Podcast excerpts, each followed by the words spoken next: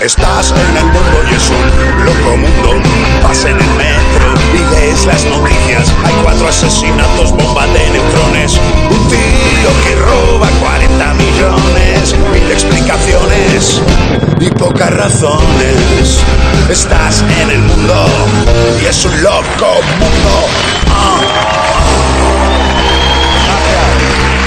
Muchas gracias. Gracias por venir. Gracias. Bueno. A ver, porque esto... Keti Morik... Keti... Flax... Flol... La letra de los médicos, ¿eh? Joder.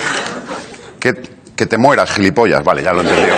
Bueno, una aspirina y apañado. El programa de hoy está dirigido a ti, que vas al parking de fábrica a pillar pirulas a un tío con tatuajes en la cara, te las tragas con el agua del charco, pero luego no te tomas un ibuprofeno si el prospecto pone que puede producir sarpullido en un 1% de los casos. ¿eh?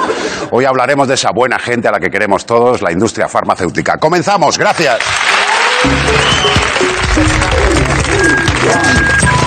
¿Tiene algún analgésico? Analgésico, pero hombre de Dios, pero acaba usted de dar en el clavo, acaba usted de poner el dedo en la llaga. Me llaman el rey del analgésico. Sí, señor, además los hago yo con mis propias manos. Con medicinas estas descartadas y pasadas de fecha y antiguas y viejas. Lo hago yo y me lo llevo para mis chicos y todo. Mire usted. Eh, ¿Eh? ¿Qué le parece?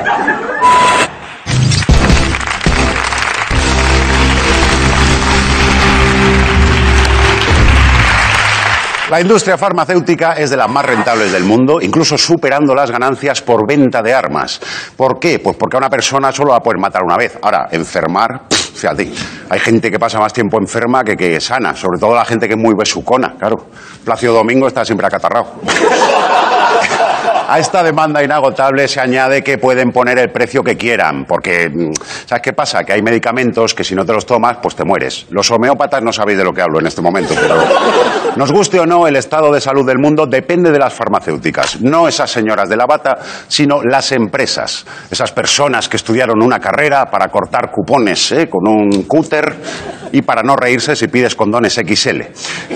Pues esas personas son solo camellos de esquina de los verdaderos narcos de la droga legal, la industria farmacéutica. Sus dirigentes y ejecu- y ejecutivos no tienen muy buena fama, caen mal, caen como un vegano en el Burger King, mal. O sea, no.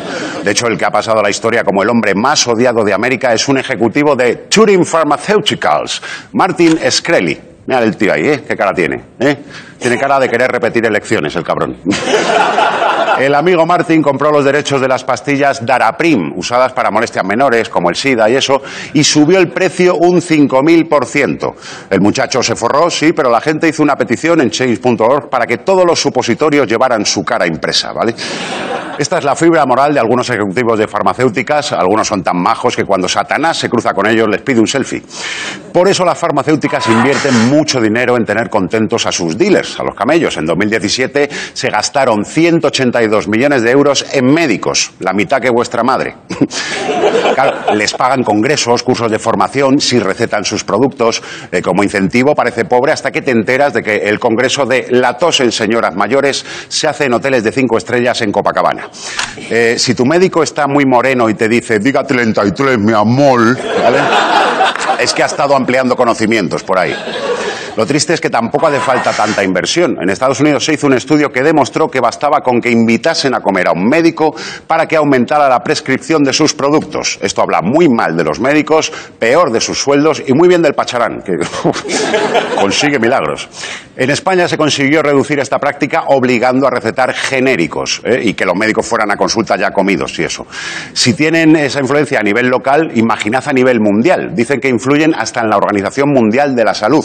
Si las farmacéuticas quieren, los médicos escriben que hasta se les entiende en la letra. Y esto es porque la salud es un negocio, un negocio buenísimo. En los países pobres eh, mueren millones de personas por no poder pagar un medicamento determinado. Ya sé que los pobres os la sudan porque no tienen Instagram. Así que os diré que en nuestro propio país el medicamento esencial contra la hepatitis C, Sovaldi, se vende a 277 veces su coste de fabricación. 25.000 euros por un tratamiento de tres meses. ¿eh? A que ya no veis tan malos los homeópatas, claro. Y podría ser peor. Hay algunos fármacos que directamente no se fabrican porque no son rentables. Así que ya veis, eh, del juramento hipocrático solo cumplen la parte de hipócrita. Pero ¿qué dicen ellos? Pues que los precios están justificados por la inversión en investigación. Solo uno de cada siete fármacos desarrollados llega a ser comercializado por tener efectos secundarios adversos, baja efectividad o baja rentabilidad. Eh, es como el tú sí que vales de los medicamentos. ¿eh? La enfermedad sería ristomegide. Parecido a la vida real también. ¿eh? Un saludo. Aunque bueno, en ocasiones el éxito de un medicamento radica precisamente en sus efectos secundarios. La farmacéutica Pfizer desarrolló un fármaco para combatir la hipertensión arterial llamado Viagra, que luego resultó ser muy bueno para los hipertensos y mejor todavía para sus parejas. Eh, digamos que toda la hipertensión se te concentra en un mismo sitio, ¿no? Y en cualquier caso los efectos secundarios suelen ser un problema, incluso en el caso de Viagra, que igual te la tomas para curarte la hipertensión y te saltas un ojo. bueno, curiosa, curiosamente la misma Pfizer ocultó que uno de sus medicamentos para la artritis tiene un efecto secundario. Prevenir el Alzheimer. Eh, Pfizer justificó esta decisión como el resultado de la reasignación de gastos. O sea, solo hubiera sido peor decir, ay, lo del Alzheimer, ay, se nos olvidó. Aunque si hay un efecto secundario que gusta a las farmacéuticas es la adicción. Como bien sabe ese señor que nos regalaba droga a la puerta del colegio, ¿eh? ¿os acordáis? ¿Qué tiempos? No hay mejor cliente que un adicto. En mi colegio hubo un momento que se la regalábamos nosotros al señor. y también lo saben farmacéuticas como Insys Therapeutics, Purdue o Johnson Johnson, que han protagonizado un escándalo por pasarse con los opiáceos. No consumiéndolos, que sería lo normal, teniéndolos tan a mano, o sea, vendiéndolos. Esta gente fabrica fármacos que llevan fentanilo, 500 veces más adictivo que la heroína y que se recetan para paliar el dolor. O sea, la operan de la cadera y cuando le dan el alta la abuela es yonki. Eh, si no lo notas es porque los dientes se le habían caído antes. en Estados Unidos... En Estados Unidos ya es una epidemia porque los médicos lo recetan en grandes dosis presionados por las farmacéuticas. Por culpa de los opiáceos hay tanta gente flipándoselo en Estados Unidos que están pensando llamarlo Estados Unidas Podemos. Entre los más famosos que jincaron el pico por hacer caso a su médico están el actor Heath o Michael Jackson, al que le gustaba un opioide más que a un caramelo a un niño o directamente el niño. Uno de los juicios más recientes es por el fármaco Oxycontin de la farmacéutica Purdue, propiedad de la familia Sackler, unos señores de Nueva York, mecenas de las artes, cuyo marketing agresivo está causando en Estados Unidos unas 200 muertes al día, lo que en Texas llaman hora del recreo. Eh, esta gente está siendo objeto de una demanda millonaria que les ha obligado, fíjate, a declararse en quiebra. El pequeño Borjamari Sackler este año no podrá esquiar en Aspen. Qué disgusto, ¿eh? Solo me lo quito con opiáceos esto. Pero vamos a ver, no hay nadie que nos proteja de estas prácticas, no hay una policía de la aspirina o algo. Pues sí, la Unión Europea, te jodes, Boris Johnson. Europa ha impuesto más de mil millones de euros de multa en los últimos años a farmacéuticas por triquiñuelas como abuso de posición dominante, obstaculizar la venta de genéricos o precios inflados. ¿Qué pasa? Que les sale más a cuenta pagar la multa y seguir con lo suyo. Esto les ha llevado a tener miles de demandas de la Unión Europea y una de Mediaset por copiarles el método. Y os preguntaréis, ¿hay una receta para ser peor persona? Sí, te la extiende tu médico de cabecera pagado por las farmacéuticas. Y tiene que ver con la caducidad de los medicamentos. Los fármacos tienen fecha de caducidad, como habéis podido comprobar, si vais al baño, cuando vas sin el móvil, que empiezas a leerte lo que sea. Y conviene mirar la fecha porque es imposible distinguir un ibuprofeno bueno de uno caducado. Los dos saben a mierda igual, ¿sabes? Lo que nadie sabe es que no, puede, no suele ser peligroso tomarse un medicamento caducado. A ver, si abres el bote y a tu lado cae un pájaro muerto, igual no te lo tomes. Pero vamos, la fecha de caducidad en principio señala el momento tras el cual el producto deja de ser efectivo al 100%, ¿eh? como la segunda temporada de cualquier jugador del Madrid. abrir. ¿Qué pasa? Que para la industria un medicamento que haya perdido solo el 1% de sus propiedades ya es un medicamento caducado. Un 1% y lo tiras ya a la basura, mm, que no tiene sentido. O sea, los condones, fíjate, tienen un 2% de fallo y no dejas de usarlos, o por lo menos de intentarlo. ¿eh? Y eso recién comprado. O sea, puede que su, eficacia baje un poco más cuando te los pones tres meses después, eh, borracho perdido y con unas uñas que no te hace falta brechapas, ¿sabes? Lo que quiero decir es que igual nos estamos precipitando al deshacernos de ellos De hecho, un estudio de la Food and Drug Administration, que suena a lo que haces tú los sábados, pero no, es una agencia de control de medicamentos, dice que el 88% de las medicinas mantienen todas sus propiedades hasta seis años más tarde de la fecha de caducidad. Se pone antes malo el turrón de Alicante.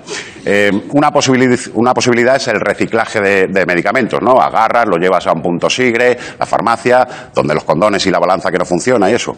Una vez allí, ¿qué hacen con ellos? Pues lo lógico sería mandarlos al tercer mundo, donde igual pues están dispuestos a asumir el riesgo de tomar un antibiótico con el 99% de efectividad. Pero eso sería muy irresponsable con el medio ambiente, así que se recicla el cartón y el plástico y se destruye el medicamento. El medio ambiente es lo primero. Eso y que no bajen los precios de los medicamentos y los habitantes del tercer mundo que se jodan. No haber pisado una mina. Muchísimas gracias.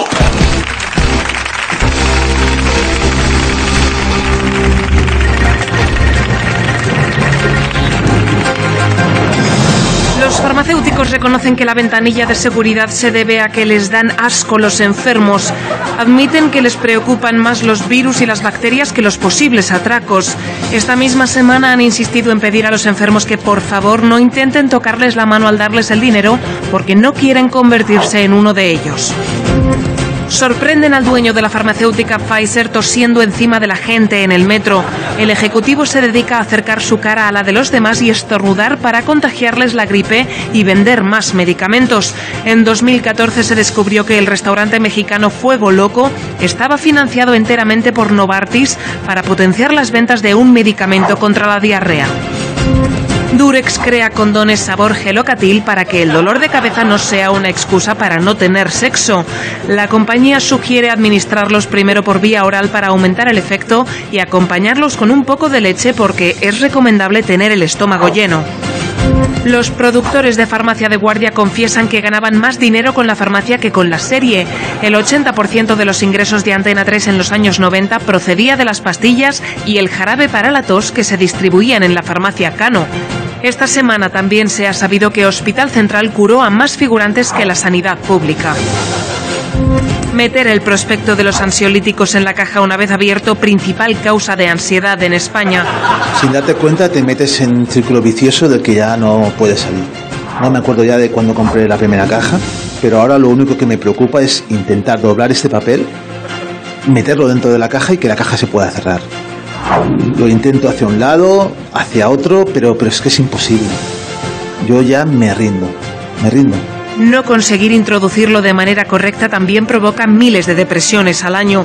El gobierno ya está pensando en incorporar la asignatura de papiroflexia a la educación pública para preparar a los españoles para doblar los prospectos correctamente.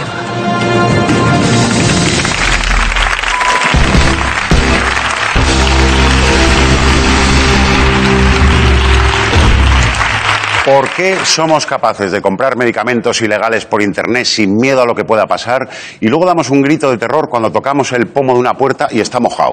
Pues todo esto nos lo aclara Valeria Ross. Doctora, Ay, mi amor. Gracias, gracias.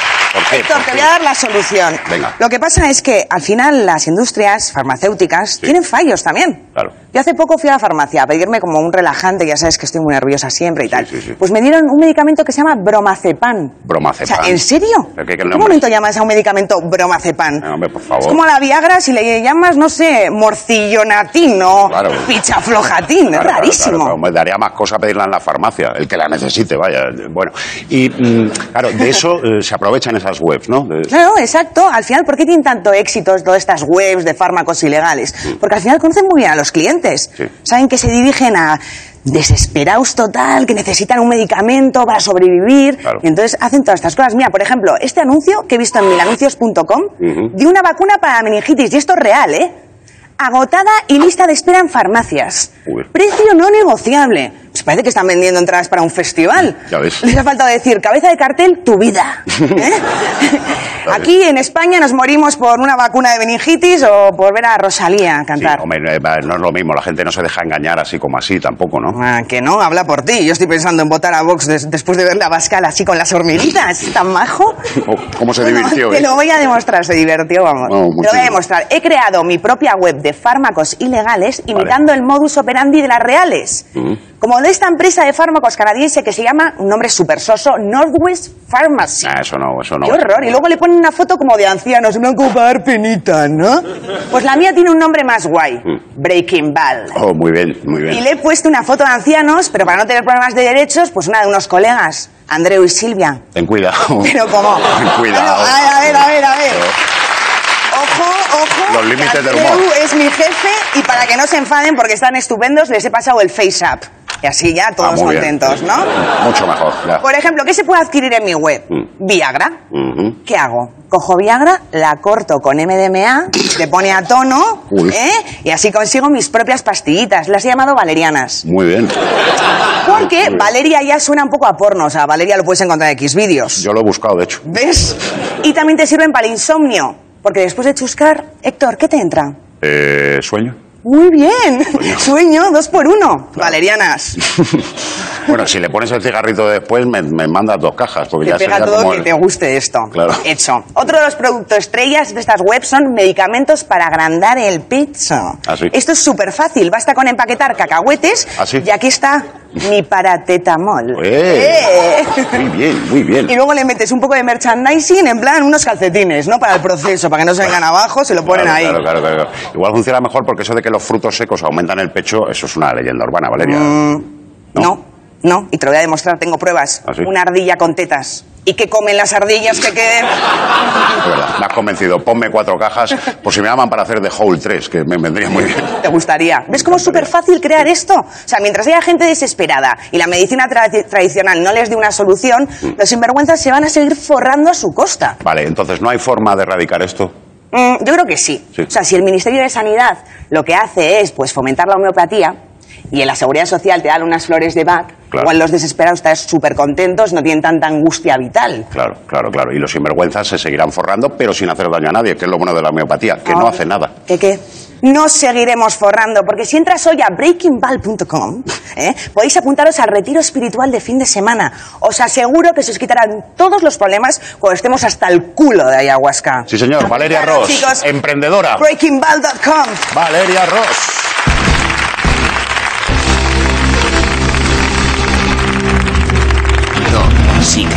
Años 90. España acaba de salir de una época muy dura caracterizada por una fuerte crisis económica, grupos con nombres raros y electricidad estática a cascoporro.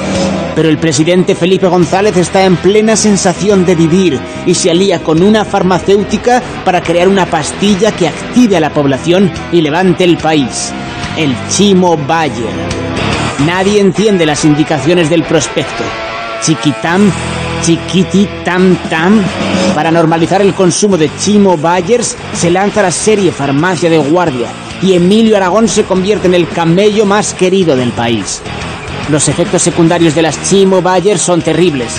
La gente flipa tanto que acaba echando a Felipe y votando a un tal Aznar, que lanza al mercado un nuevo tipo de pastillas más conservadoras, las PP, también conocidas como las Paco Pi. Archivo desclasificado.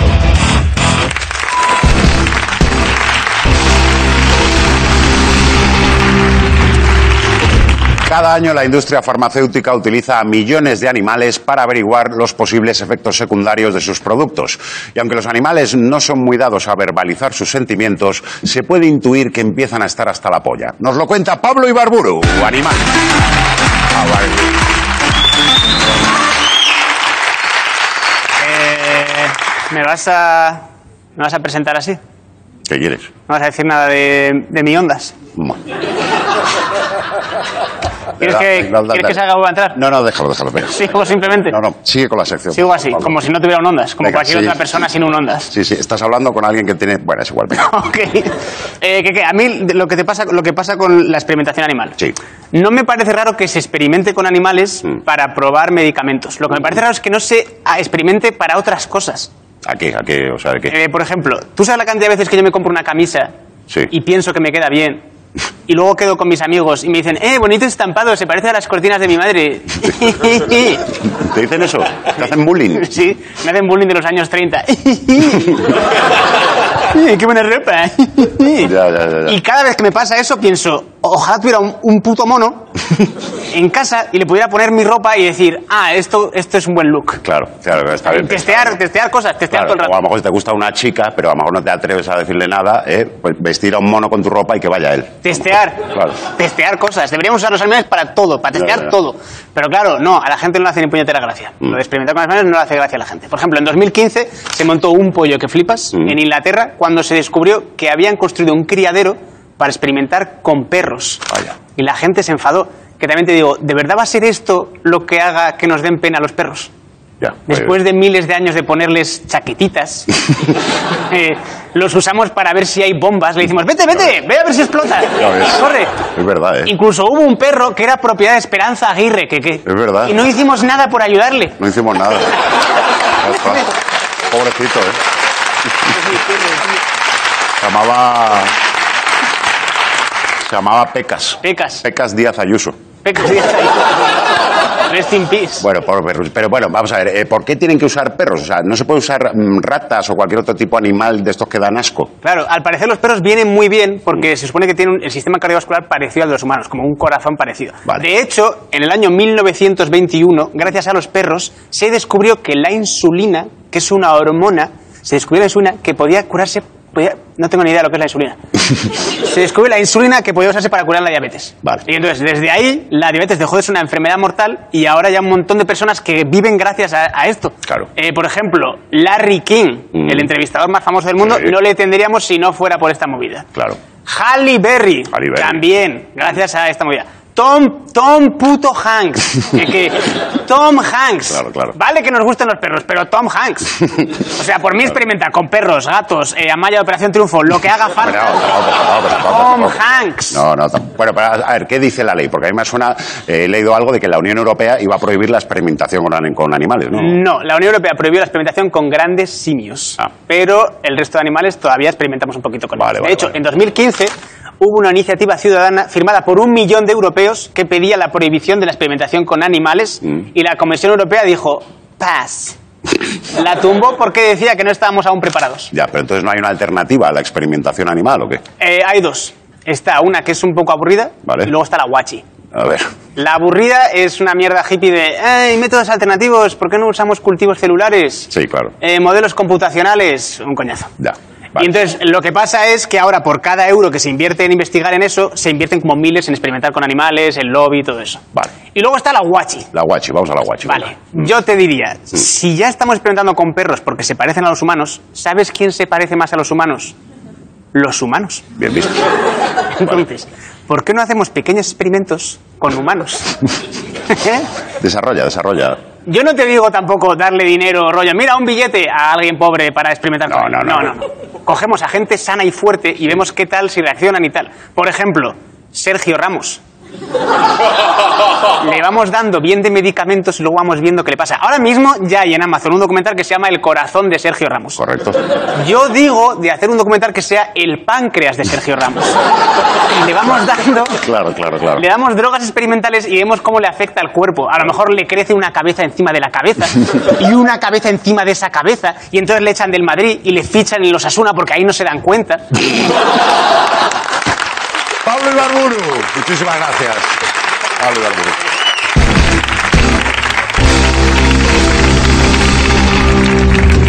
Esta es tu última oportunidad. Después ya no podrás echarte atrás. Si tomas la pastilla azul, fin de la historia.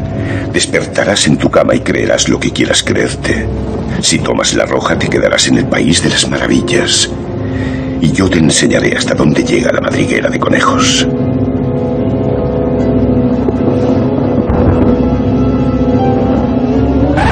Yo no veo rojos y azules. Yo veo españoles.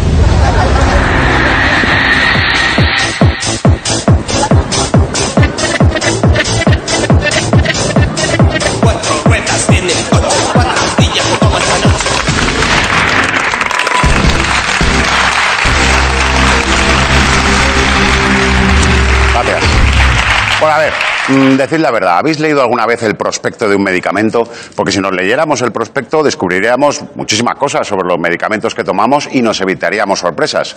Yo, por ejemplo, tomaba Catovit mientras estudiaba filología hispánica y me convalidaron farmacia. Era la pandereta más rápida de la tuna, era. Pues con la industria farmacéutica pasa igual. Mira, casualmente tengo aquí el prospecto, eh, lo voy a leer, por curarnos en salud. Esta es una industria con ánimo de lucro, está desaconsejada en alérgicos a los lobbies de presión. De patentes puede producir acumulación de riqueza y desigualdades sanitarias, especialmente en el tercer mundo. No trabaje en la industria farmacéutica si sus amigos empiezan a llamarle Heisenberg. Este producto milagroso para limpiar los oídos que le cuesta un pastón y parece agua de mar es agua de mar.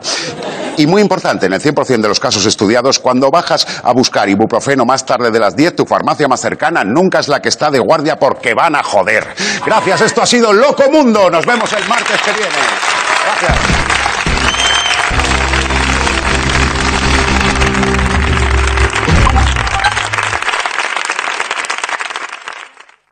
El 20 de noviembre de 1975 muere el dictador Francisco Franco. Dos días después se corona a Juan Carlos I, convirtiéndose en jefe del Estado. Entonces se cambia de nombre a algunas calles. Y unos de comisiones obreras salen a quejarse por no sé qué. Y Julio Iglesias saca un disco nuevo. Bueno, que digo un disco, un discazo. Y la verdad es que nadie tiene muy claro qué pasó durante la transición. Por eso en el próximo Loco Mundo le daremos un repasito. Pero Lady Di sí, ¿no? Esa tuvo algo que ver, escribió la Constitución o algo.